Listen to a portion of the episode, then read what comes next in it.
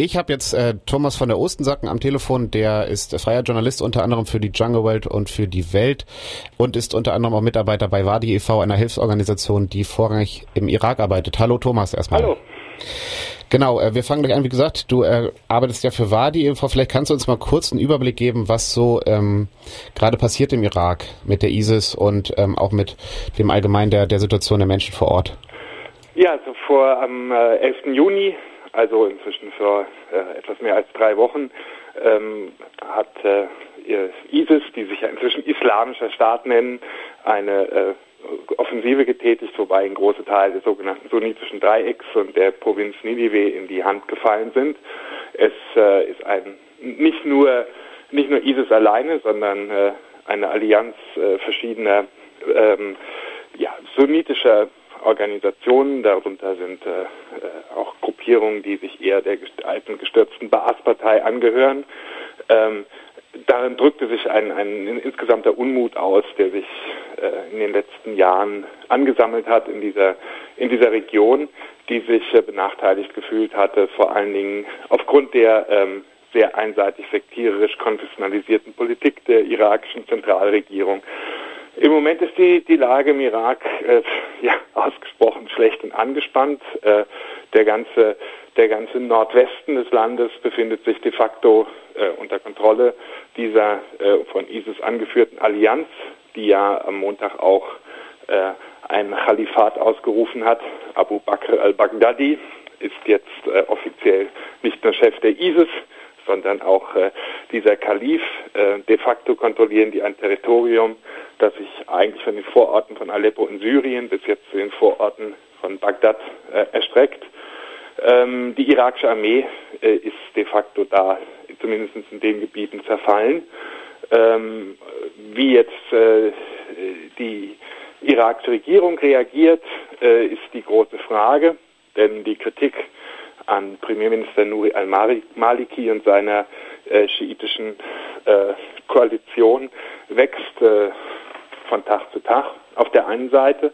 Und auf der anderen Seite ist natürlich, ich denke, da kommen wir dann später darauf zu sprechen, die Frage, was, äh, was jetzt die Kurden machen, die ja äh, einen großen Teil der sogenannten umstrittenen Gebiete im Nordirak äh, jetzt besetzt haben mit ihren eigenen Einheiten, also ihren Peschmerga-Einheiten. Das ist vor allen Dingen die Ölstadt Kirkuk, aber auch Gebiete um Chanachin.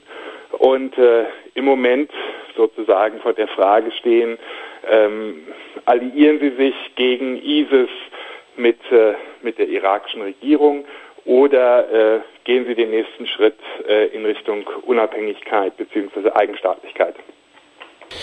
Genau, und daran vielleicht gleich anschließend, ähm, Israel setzt sich ja auch im Kampf gegen die ISIS oder gegen ISIS nun für äh, offiziell für ein unabhängiges Kurdistan ein im Gegensatz zu den USA.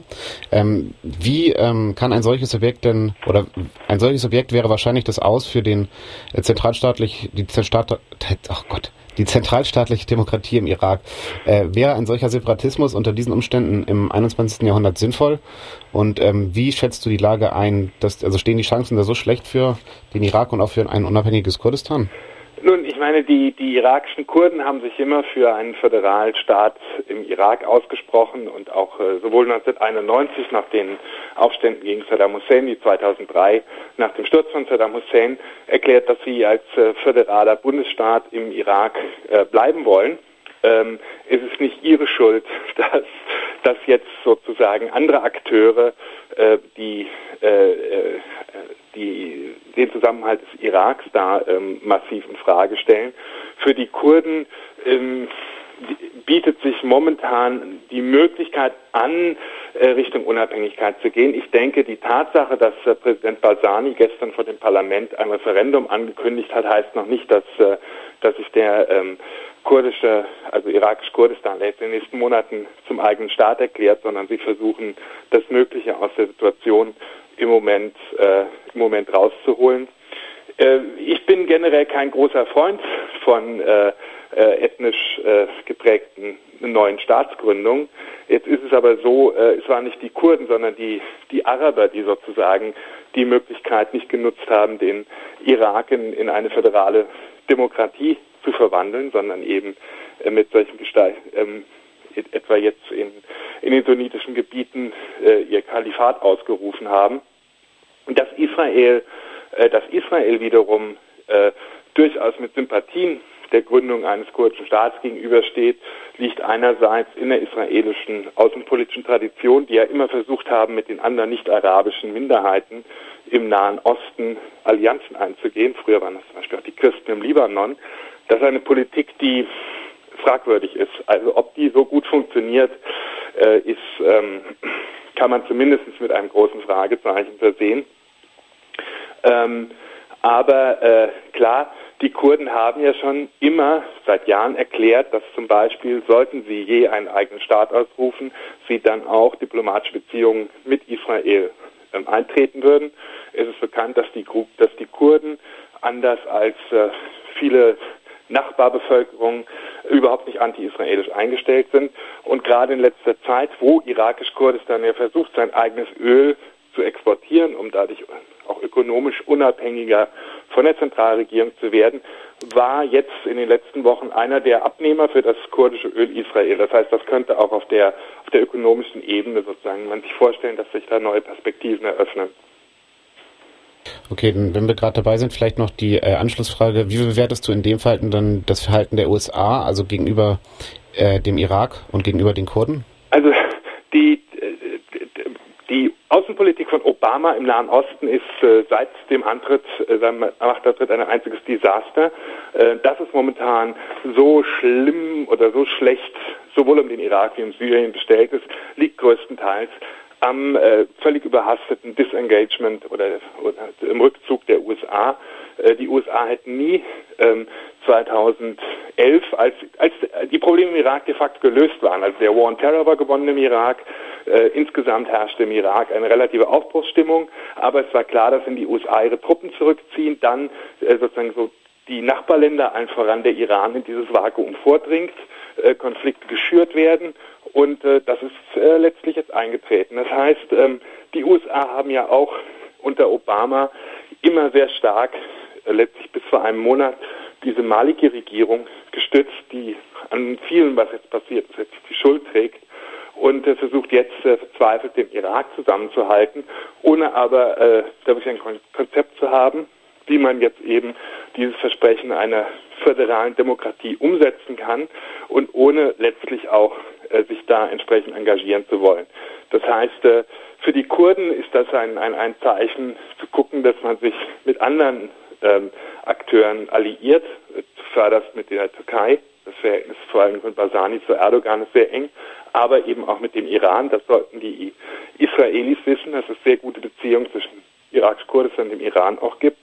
Ähm, und äh, zu sehen, dass man eben äh, nicht mehr einseitig auf eine Unterstützung durch die USA äh, setzt. Okay, dann vielleicht darin direkt auch nochmal anschließend. Ähm, also es gibt ja schon länger radikale Islamisten in der Region, die dann, gesagt, wie du ja schon gesagt hattest, von äh, verschiedenen Staaten und Gruppen unterstützt werden. Äh, wodurch zeichnet denn in diesem Fall jetzt die ISIS aus und äh, wie kann man den Erfolg von ihnen erklären? Die, die ISIS ist, ist sozusagen die, die Fortführung von Al-Qaida.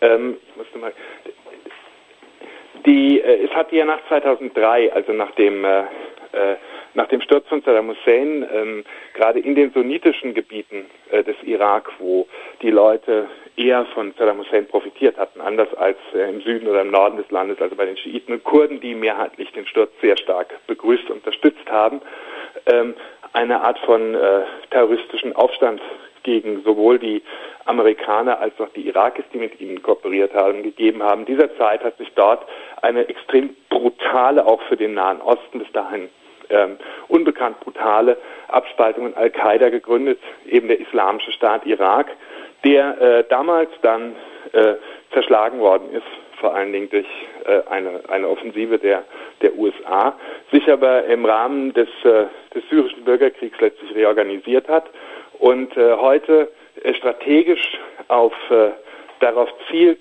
wirklich Gelände, Geländegewinne zu halten, fast substaatliche Strukturen aufzubauen, so viel äh, Gebiete wie möglich zu kontrollieren und das eben unter dem ähm, unter der Ägide, dass das der, der Beginn eines neuen grenzüberschreitenden islamischen Kalifats ähm, ist.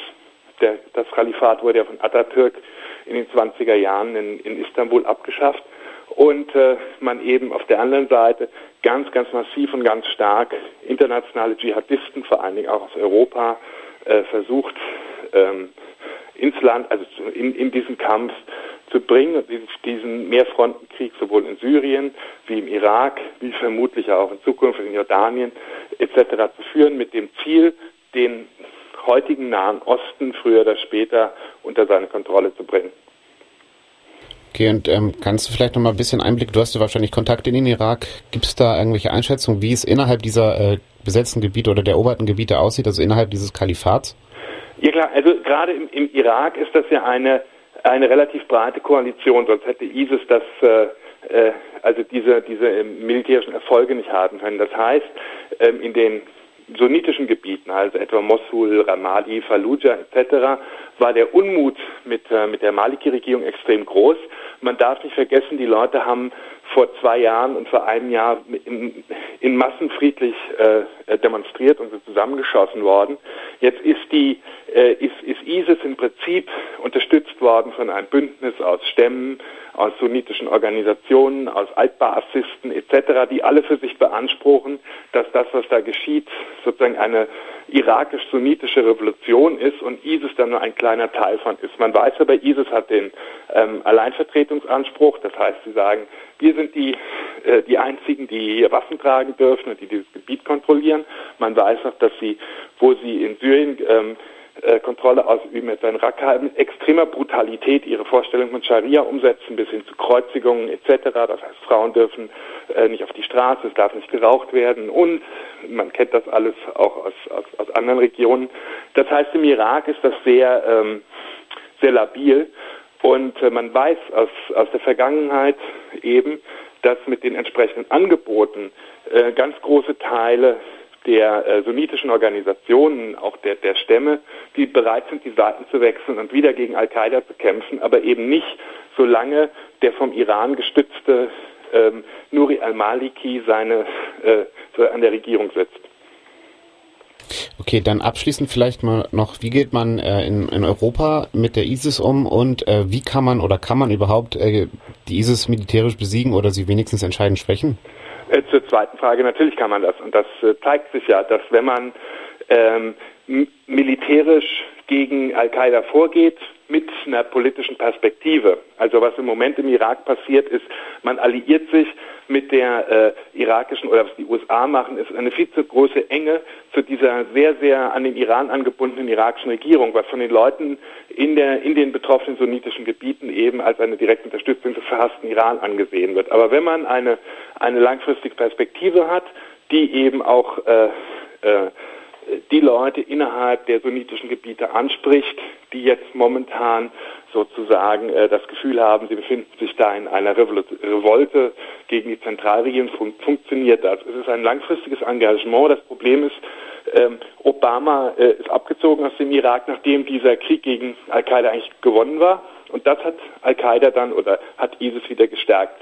Äh, es muss halt ganz dringend eine Lösung mit Syrien gefunden werden. Das heißt, dieser syrische Bürgerkrieg, bei dem Assad äh, täglich Barrelbombs abwirft, äh, Millionen von Flüchtlingen produziert wird etc., ist natürlich der, ähm, ja, der, der Boden, auf dem jetzt diese neue Radikalisierung und auch diese Stärkung von ISIS stattgefunden hat. Assad ist kein niemand, der den Terror bekämpft, sondern der von diesem Terror wiederum profitiert.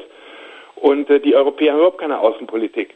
Das heißt, ein Großteil äh, dieser ISIS-Kämpfer jetzt äh, sind Europäer, sind Leute sogar mit deutschem, französischem, englischem Pass, die da äh, sozusagen wie früher die internationalen Brigaden nach Spanien, heute im Banner des Islam äh, nach Syrien und in den Irak ziehen.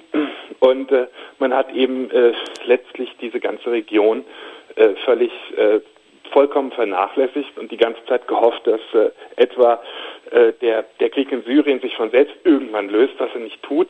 Und je länger diese äußerst brutalen Bürgerkriege äh, andauern, je mehr Flüchtlinge produziert werden, äh, je mehr äh, radikalisieren sich Akteure und je schwieriger wird das am Ende sozusagen ähm, diese, diese ganze Region wieder zu befrieden. Wenn das, äh, wenn man so weitermacht wie bislang, wird es einen immensen ähm, Rückstoß auf Europa haben. Die Frage, wann hier die Bomben hochgehen, ist nur eine der Zeit. Und ähm, auf Dauer weiß man, äh, so Failed State wie etwa Somalia, wenn sie an einem gewissen Punkt angelangt sind, ist es wahnsinnig, fast unmöglich, äh, wieder äh, zu retransformieren in, in irgendein Gebiet, wo ein bisschen äh, Stabilität und ein bisschen Perspektive für die Menschen herrschen. Gut, dann würde ich das mal als äh, Schlusswort nehmen. Vielen Dank für das Interview und ähm, genau, dann einen schönen Abend noch. Jo, ebenfalls. Danke. Tschüss. Tschüss.